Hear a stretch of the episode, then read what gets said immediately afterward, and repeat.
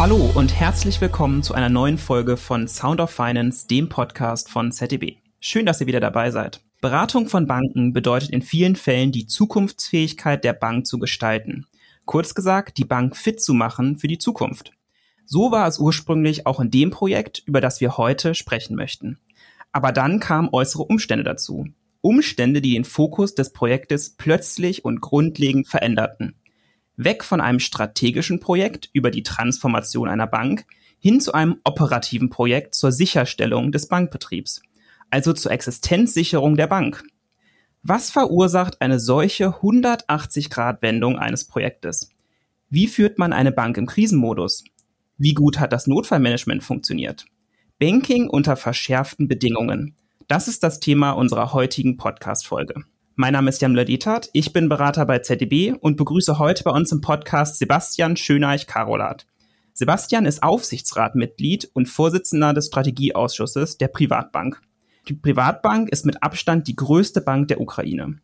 Und Andreas Rinker, Gründungspartner von ZDB Consulting, der das Projekt bei der Privatbank hautnah mitbegleitet hat. Hallo Sebastian, hallo Andreas, herzlich willkommen, schön, dass ihr bei uns heute im Podcast seid. Hallo Jan, freut mich auch sehr dabei zu sein. Ja, danke, dass wir hier sein dürfen. Sehr schön. Lasst uns direkt starten. Ähm, Sebastian Andreas, ähm, wollt ihr uns zu Beginn einmal abholen? Wer ist die Privatbank? Was ist die Besonderheit an der Privatbank? Ich muss persönlich sagen, von der Bank habe ich vorher noch nichts gehört.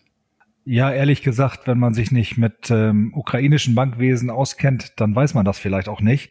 Ich fange mal an, weil ich kann die Bank natürlich dann besser von außen mal einmal beschreiben.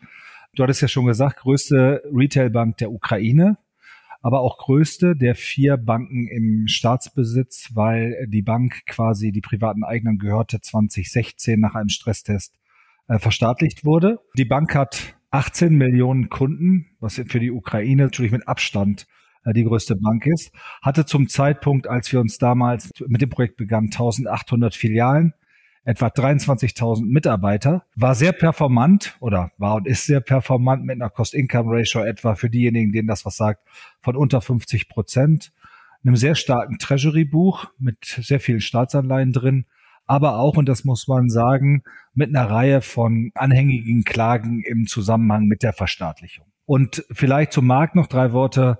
Äh, größter Retailer hatten wir gesagt, Marktführer bei Karten und bei allen möglichen Payments und eine super Kundenreichweite eben auch tatsächlich im äh, SMI, also im Geschäft mit Unternehmenskunden. Ja, vielleicht setze ich ein bisschen fort. Ich hatte eigentlich auch keine große Ahnung vom ukrainischen Bankenmarkt. Der war weit weg. Ich war zwar in Polen und auch in vielen Balkanstaaten unterwegs, aber die Ukraine war mir neu. 2019 bekam ich eine Aufforderung von der IBAD aus London, mich bei einer Ausschreibung zu bewerben für die Staatsbanken in der Ukraine. Das habe ich gemacht und äh, nach einigen Monaten und diversen Interviews, wo man mal dabei war, dann mal wieder nicht, gab es eine E-Mail oder eine Ver Verlautbarung der, der Bank über die neuen Aufsichtsratsmitglieder und dort fand ich mich auf der Liste, etwas überrascht im äh, Juli 2019. Die Privatbank ist eine Bank, die in den 90er Jahren gegründet wurde von zwei Oligarchen, mit einem sehr cleveren IT-Aufbau, ein IT-System und einem sehr fortschrittlichen Frontend eigentlich für die Kunden. Dazu muss man sagen, die Ukraine und die Ukrainer sind wahnsinnig IT-affin und haben dort wirklich auch eine sehr gute Ausbildung und wirklich sehr, sehr gute Leute. Diese Bank hat also über ihre Systeme vom Markt das Geld eingesammelt und so haben etwa 60 Prozent der erwachsenen Bevölkerung ein Konto und sie haben ihre Sparguthaben eingezahlt und die Bank war, stand sehr gut da.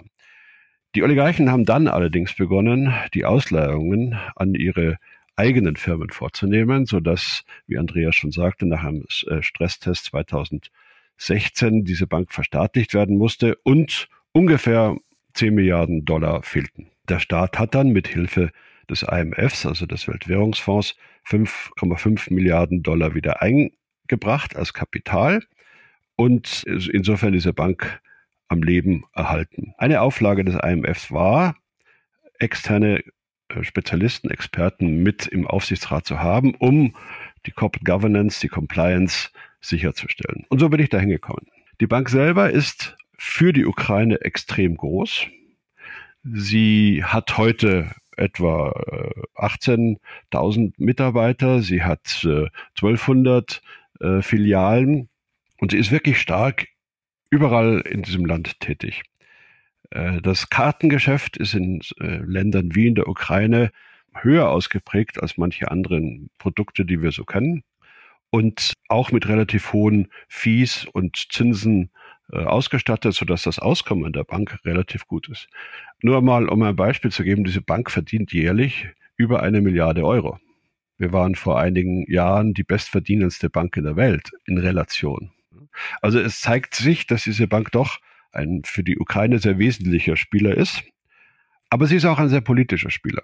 Weil nur wenn wir die, äh, wenn man die, diese Position als verstaatliche Bank versteht, dann kann man sagen, wie das ukrainische Bankensystem sich entwickeln kann. Der IMF hat bei seiner Zusage für den Kapitaleinschuss auch gesagt, dass äh, der staatliche Einfluss in das Bankensektor, der bei etwa über 60 Prozent liegt, auf 25 Prozent reduziert werden muss. Und dazu muss die Privatbank verkauft werden. Und das ist ein gutes Projekt. Und so sind wir eingestiegen. Die Idee ist also, ähnlich wie für manche, die es kennen, bei der Hyperalpe Adria in Österreich, man trennt das gute Geschäft und das schlechte Geschäft, man nimmt das gute Geschäft, baut es aus, baut es auf und versucht es zu verkaufen, was bei dem Marktanteil und der Marktdurchdringung eine gute Chance war.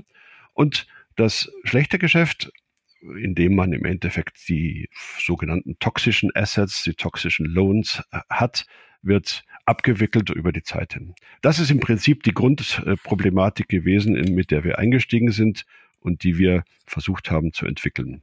Vielleicht ein Seitenweg schon, um das Thema auch gleich zu beschreiben. Wir, die Alteigentümer haben natürlich versucht, gegen diese Enteignung, die sie selbst beantragt hatten, äh, vorzugehen und versuchen in verschiedensten Gerichten in der Ukraine diese Enteignung rückgängig zu machen. Wir dagegen versuchen in verschiedenen Ländern international über die Gerichte den Schaden, der uns zugefügt wurde, von den Alteigentümern zurückzubekommen. Das heißt, wir haben einen sehr großen Prozess laufen in England, wir haben Prozesse in Amerika, in der Schweiz, in Zypern und in Israel, um äh, den Schaden durch die Eigentümer für die Bank einzutreiben. Das ist nicht ganz einfach, wie sich jeder vorstellen kann. Und das ist ein eigener großer Komplex, mit dem wir uns natürlich auch intensiv beschäftigen müssen. Aber man sieht schon, es wird in der Ukraine gekämpft vor den Gerichten, es wird international gekämpft. Dieses Thema ist ein sehr großes. Und es ist nicht ganz einfach in der Ukraine unbedingt die Urteile zu bekommen, die einem nach äh, westlichem Gedanken als logisch erscheinen. Und deswegen muss man äh, da auf verschiedenen Ebenen spielen. Das ist einmal die sogenannte toxische Seite. Die Bank selber, so wie wir sie vorgefunden haben, ist eine Bank mit hohem Ertrag, ist aber auch eine Bank, die sehr fokussiert war auf ganz wenige Produkte, die hoch profitabel waren. Der Bankenmarkt in der Ukraine selber ist jetzt auch nicht so hoch entwickelt, dass man sagen kann, es geht einem viel am Markt verloren. Aber die charmante Idee ist eigentlich zu sagen, man nimmt diese Privatbank und entwickelt sie parallel mit dem Markt. Und daraus kann man sehr viel Fantasie ableiten. Also das war die Idee, wie wir angetreten sind. Und das ist eigentlich auch die Ausrichtung, die wir damals hatten. Und die wir eigentlich heute auch noch haben, obwohl wir durch ein tiefes Tal gegangen sind. Super spannend und auch äh, ein klasse Aufhänger so ein bisschen für meine nächste Frage. Also danke, dass ihr uns hier erstmal abgeholt habt. Komplexe Gemengelage. Ich finde eine spannende Bank äh, mit einer interessanten Historie. Ich habe ja eingangs gesagt, es gab anfangs ähm, ein Strategieprojekt. Um was für ein Transformations- oder Strategieprojekt hat es sich denn gehandelt, bei dem wir von ZDB die Privatbank in der Ukraine begleitet haben? Ja, genau. Also super spannendes Projekt, weil ähm, Sebastian hatte ja gerade die Rahmenbedingungen schon beschrieben. Und wir waren eingeladen äh, zu einem zu einem Pitch, um zu sagen, lasst uns doch mal gemeinsam überlegen, wie könnte denn ein solcher Strategiepfad aussehen? Äh, wie würdet ihr euch die ähm, Trennung der Bank oder die Fortführung der, des, des guten Teils der Bank, wie, wie würdet ihr euch überhaupt diese Transformation in die Zukunft vorstellen, die ja immer die Blickrichtung hatte, Privatisierung anzustreben in einer absehbaren Zeit. So, und da waren wir, glaube ich, nicht die einzigen, die eingeladen waren, aber konnten dann doch durch den Antritt überzeugen. Was Sebastian vielleicht eben vergessen hat zu sagen, wir, er hat ja auf das Thema Hypoalpe Adria verwiesen, wo wir ja schon mal auch gemeinsam versucht haben, und das ist ja nicht das, das erste Mal gewesen, tatsächlich zu sagen, wie saniert man, kriegt man eine Bank auf Zukunft getrimmt, indem man tatsächlich die guten Teile nimmt und in eine, so haben wir es dann auch genannt, Good Bank zusammenfasst und die Teile, von denen man glaubt, dass sie äh, toxisch, nicht fortführungsfähig oder aber auch nicht betriebsnotwendig sind, äh, dann vielleicht auch ausgeliefert. Und genau das war der Vorschlag und genau das haben wir zusammen gemacht. Das Ganze untersuchte dann eben tatsächlich die Felder, wie gehen wir weiter um mit Karten, wie gehen wir um mit Retail, welche Positionierung brauchen wir im SMI-Geschäft, was soll Treasury leisten in einem solchen Gefüge, welches Betriebsmodell oder neudeutsch dann eben Target Operating Model brauchen wir dafür und wie gießen wir das Ganze in einen Finanzplan, der dann auch die Billigung äh, des zentralen Shareholders, also des Finanzministeriums, erhält, weil ja völlig klar ist, ein solches Strategiepapier ist schön, wenn der Vorstand und der Aufsichtsrat das gut finden. Noch besser wäre, wenn der Shareholder es dann tatsächlich auch äh, genehmigt. Und das hat er getan. Ja, wahrscheinlich könnten wir äh, Andreas Sebastian noch eine ganze Zeit allein über das Transformationsprojekt sprechen, aber es gab ein einschneidendes Ereignis und da möchte ich jetzt gerne als nächstes drüber sprechen. Mit dem 24. Februar haben sich die Umstände in der Ukraine massiv geändert.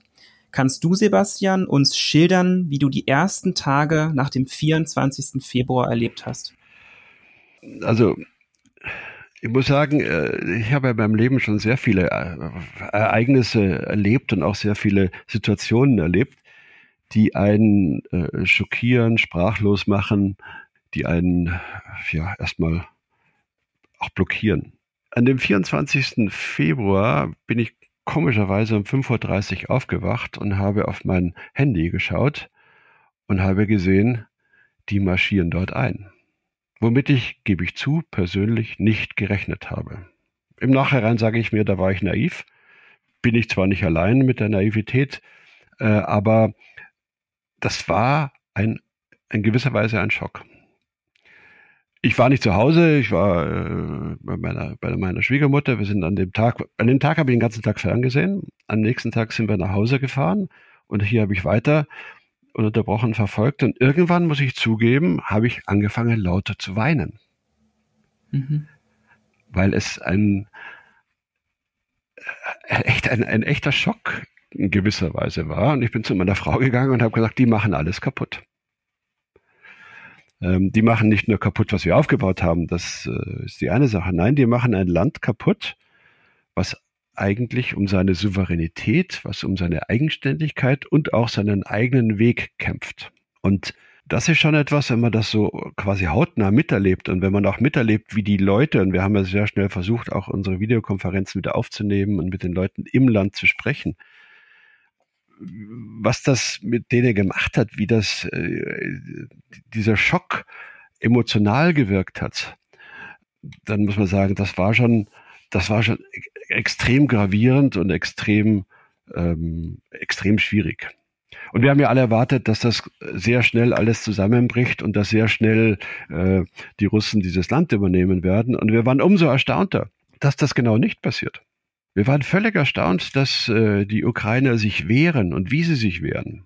Und deswegen muss man sagen, äh, in den Wochen danach begann man schon ein bisschen darüber zu sagen, na ja, was ist, wenn das wenn, wenn sie die zumindest aufhalten? Was ist, wenn sie Zeit gewinnen? Was ist, wenn sie über diese Zeit vielleicht sogar sich wieder Chancen erarbeiten, aus der Verteidigungslinie in eine, in eine bessere Position zu kommen?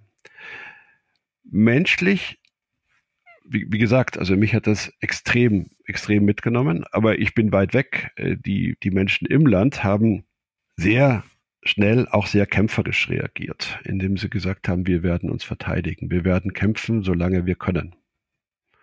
Und viele unserer Kollegen haben neben der Arbeit, die sie in der Bank haben, haben sie in der Nacht in den Wäldern rund um Kiew, im Norden von Kiew, mit, den, mit Waffen in der Hand gekämpft. Sind Patrouillen gelaufen, um nicht irgendwelche Russen irgendwelche durch, durchkommen. Und man muss sich das ja auch vorstellen äh, es sprechen dort alle Russisch. Es, äh, es ist nicht, man erkennt den Feind dort nicht daran, dass er eine andere Sprache oder einen anderen Akzent spricht, sondern äh, die hatten auch die Angst, dass sie natürlich unterlaufen werden von sehr vielen Russen, die eingesickert sind und so weiter. Also es war schon extrem belastend und extrem äh, schwierig für unsere Kollegen dort. Tag und Nacht eigentlich zu arbeiten. Aber wir haben auch gesehen, mit welchem Kampfeswillen die das gemacht haben. Wir haben gesehen, mit welchem Engagement, mit welcher äh, Idee und wir haben ja auch, bekommen das ja mit, mit sogar mit welcher Raffinesse sie ihren Kampf führen, aus einer deutlichen schwächeren Position heraus. Und wir haben auch gesehen, wie sie sehr, sehr schnell einen anderen Kampf aufgenommen haben. Und der andere Kampf ist, wie schützen sie diese Bank und wie schützen sie ihr, ihr Finanzsystem vor den Einflüssen? Genau, das ist eigentlich ein, ein super Stichwort, Sebastian.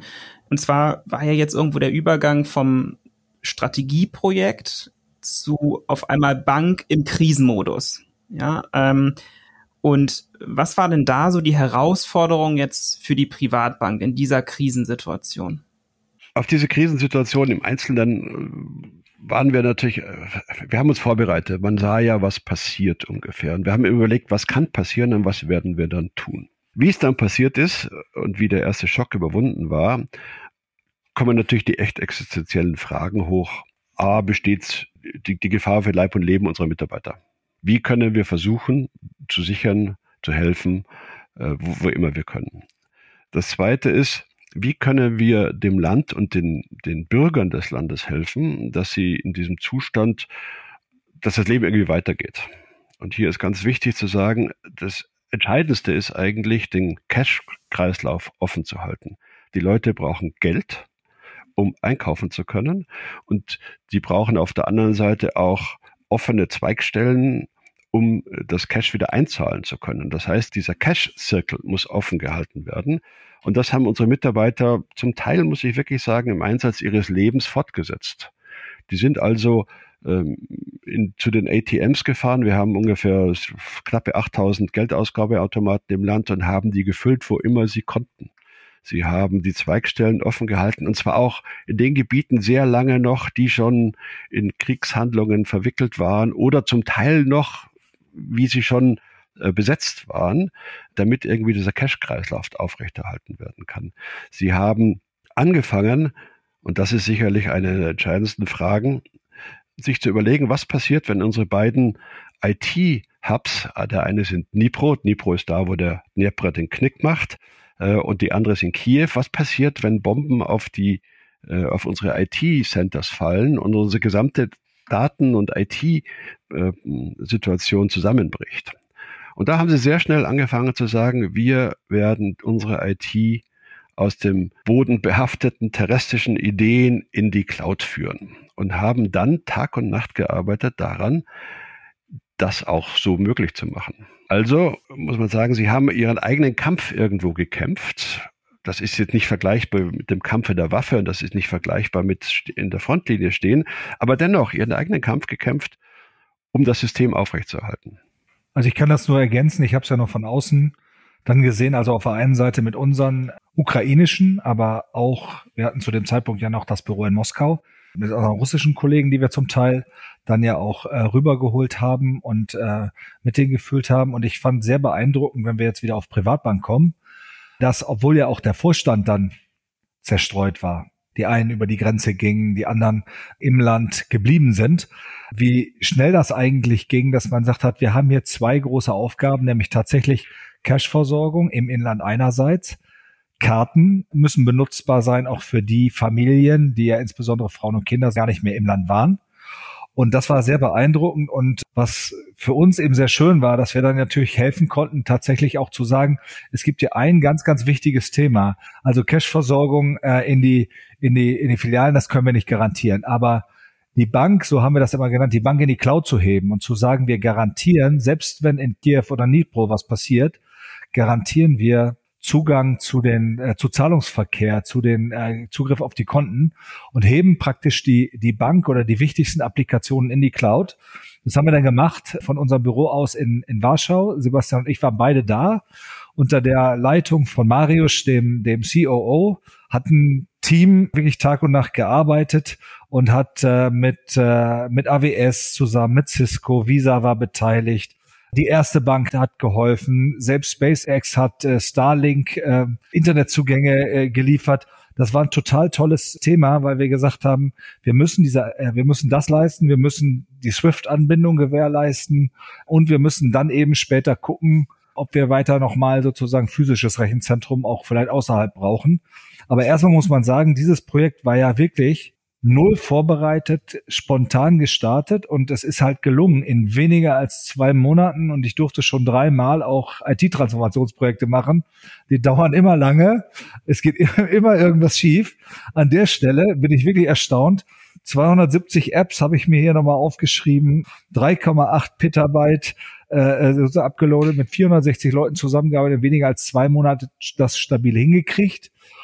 Und wir alle haben ja vielleicht mal gesehen, dass in verschiedenen Städten, insbesondere in Warschau war das auch gut beobachtbar, viele ukrainische Autos stehen, viele Frauen mit äh, Kindern, wo man, wo man irgendwie klar hat, das sind wahrscheinlich Flüchtlinge, alle irgendwie Zugriff auf Konten haben und wir nicht mitbekommen haben, dass es da Riesenprobleme gab. Äh, das war schon ehrlich gesagt für mich auch beeindruckend, was so alles geht, wenn man mal muss und wenn man ein klares Ziel vor Augen hat, zu dem es einfach keine Alternativen gibt und kein Gebastel. Also ich muss wirklich auch sagen, das war das war wahnsinnig beeindruckend.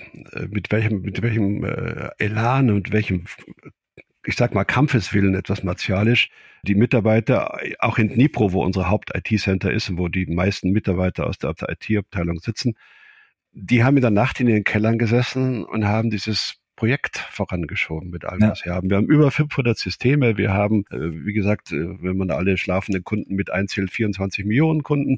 Also wie man das da hineinbringt, das war schon phänomenal und hat meine Vorstellungskraft völlig äh, überstiegen, muss ich auch zugeben. Wir hatten natürlich auch die Erlaubnis vom ukrainischen Regulator, und wir hatten eine extreme Unterstützung vom polnischen Regulator. Der polnische Regulator hat sofort alle Themen aufgenommen äh, die wir hatten, brauchten, hat alle Unterstützung zugesagt, die man haben muss, um sowas zu machen äh, waren extrem hilfreich und Andreas hat es auch schon gesagt, auch andere Banken völlig unkonventionell eingestiegen in das Thema.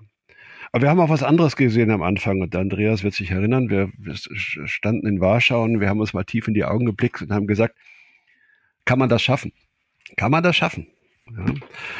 Und dann haben wir gesagt, wir werden diese Frage einfach ganz mal, mal ganz einfach nicht stellen, ob man das schaffen kann, weil das noch gar nicht so wichtig war in der ersten Woche.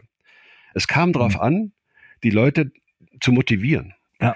Zu motivieren, zu sagen, ihr könnt was tun, ihr müsst jetzt nicht da sitzen und zuschauen, sondern ihr könnt selbst etwas tun, etwas erreichen, ihr könnt beitragen dazu, dass da diese Bank, aber auch das Finanzsystem in der Ukraine gesichert werden. Und deswegen dürfen wir uns, und das haben wir dann auch sehr schnell aufgehört, nie, was man normalerweise sofort täte, kann das, wie hoch ist die Wahrscheinlichkeit, dass das positiv wird? Wir haben gesagt, wir stellen diese Frage uns nicht und wir stellen sie denen nicht, ja. sondern wir tun es jetzt einfach mit aller ja. Kraft. Und ich glaube, das hat äh, am Anfang sehr gut getan allen, dass sie arbeiten konnten. Und später haben wir gesehen, die schaffen das. Ja, genau. Und da muss man sagen, das war äh, phänomenal zuzuschauen. Mehr konnte ich kaum tun. Und phänomenal zu sehen, wie sie kämpfen. Es ist auch so, da muss man ja sagen, in einer solchen Situation wird ein Test nicht gemacht in einem äh, abgetrennten Raum, wo man schaut, was passiert, sondern die Tests, die gemacht wurden, wurden meist Samstagnacht gemacht, wo man einfach das System mal abgeschaltet hat. Und da muss man sehen, was passiert. Und da muss man es wieder anschalten, so dass man sich so dahin gearbeitet hat. Aber innerhalb von 45 Tagen hatten sie das im Wesentlichen stehen. Und das ist ein phänomenaler Erfolg. Und da muss man sagen, die, die, auch die Zusammenarbeit von, die internationale Zusammenarbeit, die dahinter steckte, war echt beeindruckend. Ja, genau finde ich selbst auch total beeindruckend als Außenstehender das zu hören, wie viel Unterstützung ihr da bekommen habt, was es für eine unglaubliche Motivation auch im Team gab, trotz dieses unglaublichen Spannungsfeldes und wahrscheinlich auch der psychischen Belastung, ähm, die einfach dabei war, wirklich faszinierend. Ja. Es ist wirklich faszinierend und ich, es waren ja Situationen, wo jeder so geschockt war. Also ich habe den Aufsichtsratsvorsitzenden der Erste Bank in der Nacht um, weiß ich, halb zwölf ein, ein SMS geschickt. 6.30 Uhr antwortet er mir. Um 7.30 Uhr spreche ich den Vorstand der Erste Bank und um äh, 8 Uhr war da Kontakt hergestellt. Also das waren Situationen, die man sich normalerweise nur wünschen könnte, dass das alles so funktioniert. Und hier hat das funktioniert. Also das war auch für mich beeindruckend, dieses, du rufst irgendwo an und störst da nicht die Abläufe, sondern dieses, wie kann ich helfen, kann ich noch was für dich tun? Also so proaktiv würden sich das, glaube ich, alle Beteiligten wünschen. Und ähm, ich glaube, wir, wir können mal übergehen, finde ich, von diesem akuten Notfall auf diese Phase danach, weil ähm, Sebastian hat es ja gesagt, für uns war, und das ist vor allen Dingen ehrlicherweise sein Verdienst, das hätte ich glaube ich, von außen auch, auch so schnell gar nicht gesehen, wie wichtig das auch ist, dass wir jetzt sagen, es geht jetzt darum, nicht zu verzweifeln, sondern es geht halt darum zu sagen, lass uns alle Aufgaben geben und lass uns alle Aufgaben nehmen, weil wir tun jetzt tatsächlich mal so, als wenn das jetzt ein, eine Störung auf Zeit ist, die wir ja null beeinflussen können und die ja auch in der Fortfolge also ich meine, man, ich weiß noch genau, man kann in den ersten zwei, drei, fünf Tagen über welche Filialen sind auf, welche sind zu, wem geht's gut, wem geht's nicht gut. Müssen wir was tun für die Mitarbeiter? Was kriegen wir für die Cashversorgung hin? Schicken wir wirklich einen Wagen dorthin oder nicht? Das kannst du eine Woche tun, zwei oder drei. Aber danach braucht ja jeder, ich glaube, Neudeutsch nennen wir das Purpose und muss wissen, was ist so mein nächster Schritt? Und wir sind ja jetzt noch nicht in dem neuen Normal, wo wir heute vielleicht sind. Der Krieg ist ja immer noch da, sondern wir sind ja immer noch in so einer Phase, wo wir sagen, gibt es eigentlich etwas, was wir auch gestalterisch so ein bisschen wieder in die Richtung lenken? Und Sebastian, vielleicht sagst du mal, ähm, wie ihr den Übergang, weil du warst ja viel öfter da in Sitzungen involviert als ich, wie ihr den Übergang da hingekriegt habt. Es ist ja so, dass man, wie schon gesagt am Anfang, paralysiert da sitzt und gar nicht weiß, was man tut. Ähm, man muss mit dieser Situation irgendwie versuchen umzugehen. In, in Krisensituationen, und so, so habe ich das gelernt, ist eines der wichtigsten Dinge, die man aktiv machen muss, ist die Situation zu akzeptieren. Genau. Man kann nicht rumhadern, weil man kann sie gar nicht ändern. Und hier sieht man das auch besonders. Man hat gar keinen Einfluss. Mhm. Ja, also ich akzeptiere, wenn man diese, diese Position, diese Situation akzeptiert, dann kommt sehr schnell der nächste Gedanke, was jetzt? Ich habe akzeptiert, was jetzt? Und diese Frage, äh, das hat bei uns auch drei, vier Wochen gedauert, ähm, zu sagen, was jetzt heißt einfach, was müssen wir jetzt tun, um dieser Bank, aber auch diesem Land maximal helfen zu können? Und hier kann man auch sagen, äh, man braucht immer eine Strategie, man braucht immer eine Vision. Ohne Vision kann ich niemanden führen, weil ohne Vision verwalte ich irgendetwas und wahrscheinlich wird es nicht funktionieren. Also muss man sich überlegen, eine Vision aufzubauen. Man muss überlegen, den Mitarbeitern das auch zu sagen und zu sagen, wo können wir hingehen. Und das haben wir dann versucht zu machen, zu sagen, müssen wir denn unsere Grundposition aus unserer Strategie überprüfen und wenn ja, wo und wie? Also die Bank ist eine Retail-Bank, ist eine SMI-Bank. Die Bank ist überall im Land verteilt. Die Bank kennt alles, kennt jeden und ist in vielen Dingen involviert. Müssen wir etwas anders tun? Und wir haben uns entschlossen, zum Beispiel ähm, auch sehr intensiv in die Landwirtschaftsfinanzierung einzutreten weil wir ja sehr schnell gesehen haben, wenn die Landwirtschaft in diesem Land, und das ist ja eine tragende Säule dieses Landes, nicht funktioniert, dann wird dieses Land noch schwierige, größere Schwierigkeiten haben. Ganz abgesehen davon, dass die weltweiten Schwierigkeiten mit der Getreideversorgung natürlich auch wahnsinnigen Einfluss auf alles in der Welt haben. Also haben wir gesagt, wir finanzieren Landwirtschaft, wo wir können. Das ist jetzt auch kein extremes äh, finanzielles Risiko. A hat der Staat äh, Garantien gegeben und B das Getreide kann man irgendwie verkaufen und Gott sei Dank funktioniert das auch, äh, so dass man dieses, dieses, dieses Geld auch zurückkriegt. Und hier sind die Ausfälle auch sehr überschaubar. Insofern muss man sagen, diese Entscheidung war völlig richtig und wir werden sie wahrscheinlich im nächsten Jahr wieder tun. Aber der nächste Schritt ist, das zu sagen, das kann ja nicht alles sein. Wir müssen uns also ausrichten auf diese Kriegssituation und wir müssen uns sogar ausrichten auf die Situation danach. Viele sagen, wir haben Krieg, deswegen können wir nichts machen. Meine Meinung ist eigentlich, dass es sein kann, dass wir noch viele Jahre Krieg haben. Weil der Krieg, der dauert ja schon mindestens seit dem Jahr 2014. Wir haben nur nicht hingeschaut. Das kann aber auch noch zehn Jahre Krieg sein. Das heißt aber nicht, dass man eine Bank in diesem Land nicht führen soll. Und das heißt auch nicht, dass man kein Ziel haben darf, sondern man muss dieses Ziel für sich entwickeln. Und das haben wir dann eigentlich unsere Strategiediskussion neu aufgesetzt, zu sagen, was müssen wir jetzt erreichen? Wo müssen wir mit dieser Bank hin? Was können wir tun? Und was müssen wir ändern, um unserem Eigentümer, dem Staat, dem Land, der Bevölkerung jetzt vielleicht mehr helfen zu können, mehr unterstützen zu können, als wir das vorher dachten, wie wir nur auf unsere eigenen Ziele schauen mussten. Und das alles muss man zusammenbringen in eine neue Strategie. Großteile unserer Strategie, fast alles konnten wir bestätigen und sagen, wir müssen genauso weitermachen. Äh, wir müssen vielleicht nur schneller werden noch.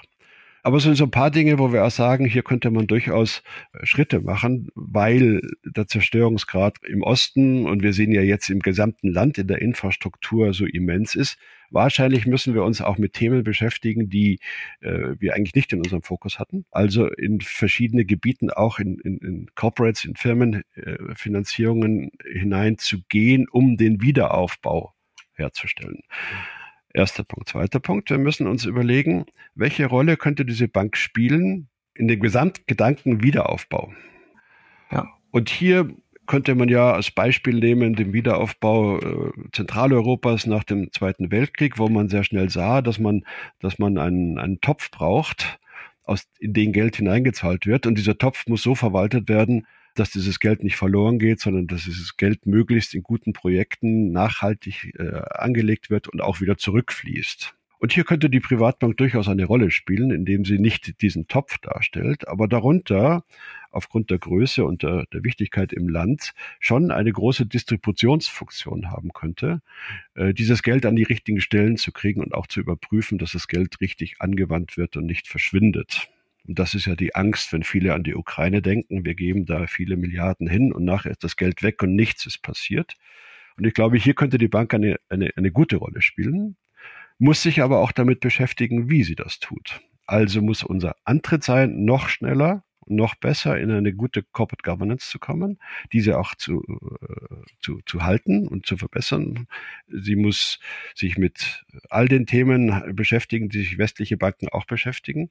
Sie muss in die Ausbildung ihrer Mitarbeiter investieren. Sie muss die Mitarbeiter fördern und sie muss, sagen wir mal, ein paar neue Ideen in Mitarbeiterführung hineinbringen, die jetzt in der Ukraine vielleicht noch nicht so verbreitet sind, aber die kommen werden. Und das müssen wir jetzt tun. Mit aller Kraft. Gleichzeitig, glaube ich, müssen wir den Split von Gut- und Schlechtbank weiter vorantreiben, wobei viele sagen, das ist jetzt nicht das Wesentliche. Ich sage, wir werden nur jemanden finden, der sich bei uns beteiligt. Und das könnte ja ein internationaler Geldgeber sein, äh, wenn wir diesen schlechten Teil aus der Bank draußen haben. Und das müssen wir mit noch mehr Elan tun, als wir es vorher getan haben. Sonst ähm, können wir den, den Beitrag eigentlich nicht liefern, der eigentlich von uns gefragt ist. Genau, ich kann das nur bestätigen an der Ecke. Ich glaube, tatsächlich sind ja ganz wenige Dinge. Also würde mal sagen, so aus Berat, aus, in Beratersprech, der Spin hat sich ein bisschen verschoben. Weg von, ist das gut für Privatisierung, hinzu, mhm. ist das gut für Wiederaufbau. Und ist die Verantwortung, die die Bank alle Mitarbeiter gegenüber allen Bürgern, ich sage bewusst nicht dem Staat, sondern allen Bürgern haben, ist die nicht jetzt eigentlich die treibende Kraft? Dazu kommt sowas ganz Pragmatisches ja, Ukrainer sind digital anders affin, als wir das waren, aber auch da hat natürlich jetzt der Krieg nochmal eigentlich auch provoziert, dass man sagt, bevor ich in eine Filiale gehe und mich da beraten lasse, was echt gefährlich sein kann, immer noch, müssen Produktabschlüsse und muss auch Beratung digital nochmal anders forciert werden, als das, als das bislang der Fall war. Und das Stichwort, ja, lass uns mal gucken, ob nicht im die Staatsauftrag eben auch sein muss, dass dieser Wiederaufbau entsprechend gefördert wird, wo er wirklich hingehört. Äh, das ist halt wichtig. Und äh, da waren wir uns und sind wir uns auch einig, das ist ein spannender, ein spannender Punkt, weil man ja immer auch sagen muss, wir, tu, wir tun es jetzt einfach. Auch es gibt jetzt hundert gute Gründe, warum man sagen kann, das ist jetzt noch zu gefährlich, lass uns abwarten hier, lass uns abwarten da. Ich glaube, es ist super wichtig, dass man jetzt ins Tun kommt und dass man diese Fäden auch der Umsetzung wieder aufnimmt weil am Ende hat ja dieser Cloud-Switch gezeigt, in dem Moment, wo man klares Ziel vor Augen hat, geht unglaublich viel. Und das ist jetzt tatsächlich die Aufgabe, das mit allen gemeinsam wieder hinzukriegen. Und äh, das bleibt spannend und ich bin super neugierig, wie die nächsten Schritte sein werden. Und äh, wir werden berichten. Ja, die, dieser Cloud-Switch hat noch etwas, was ich eigentlich erst begriffen habe, wie, wie, wie, wie ich diese ersten äh, Bilder darüber gesehen habe. Der ermöglicht uns, diese Bank intern neu zu strukturieren. Ja. Weil wir die Puzzle, die ja in den IT-Centern relativ fest lokalisiert waren, wir können sie neu zusammensetzen. Und das erlaubt uns, dass wir Abläufe neu strukturieren, dass wir Kostenpositionen neu betrachten, dass wir andere Tools nehmen können, und ich glaube, daraus kann diese Bank auch eine äh, weitere Effizienzsteigerung hinkriegen, die sie wirklich dazu führt, äh, eine gute Retail-SMI-Bank in diesem Land zu sein und auch wirklich völlig vergleichbar mit Banken im Westen zu sein. Und ich glaube, das wird Das wird sehr spannend. Nur muss ich sagen, ähm, man hat uns geködert im Jahr 2019 damit, zu sagen, ihr müsst 50 Tage im Jahr für diese Aufgabe reservieren. Ich glaube, diese 50 Tage hatte ich im ersten, in dem ersten Quartal unserer Tätigkeit schon fast hinter mir. Ähm, es sind 40 bis 60 Stunden in der Woche, die wir damit verbringen, nur damit einer sich äh, die Gedanken äh, nachvollzieht, dass das nicht nur vergnügungssteuerpflichtig ist, was wir da tun. Und das wird ja eigentlich jetzt die nächsten Wochen, glaube ich und hoffe ich sogar, so weitergehen, weil wir wirklich dieses Tempo, was drinsteckt, aufnehmen müssen, um diese Bank dahin zu führen. Ja, ich finde es also super interessant, auch nochmal von euch diesen Blick nach vorne. Also gerade auch dieser, es gab dieses krasse Event, alles hat sich auf einmal verändert und dann sozusagen, wie komme ich jetzt aber wieder in dieses New Normal? Und es muss ja irgendwie auch weitergehen und was kann man da machen?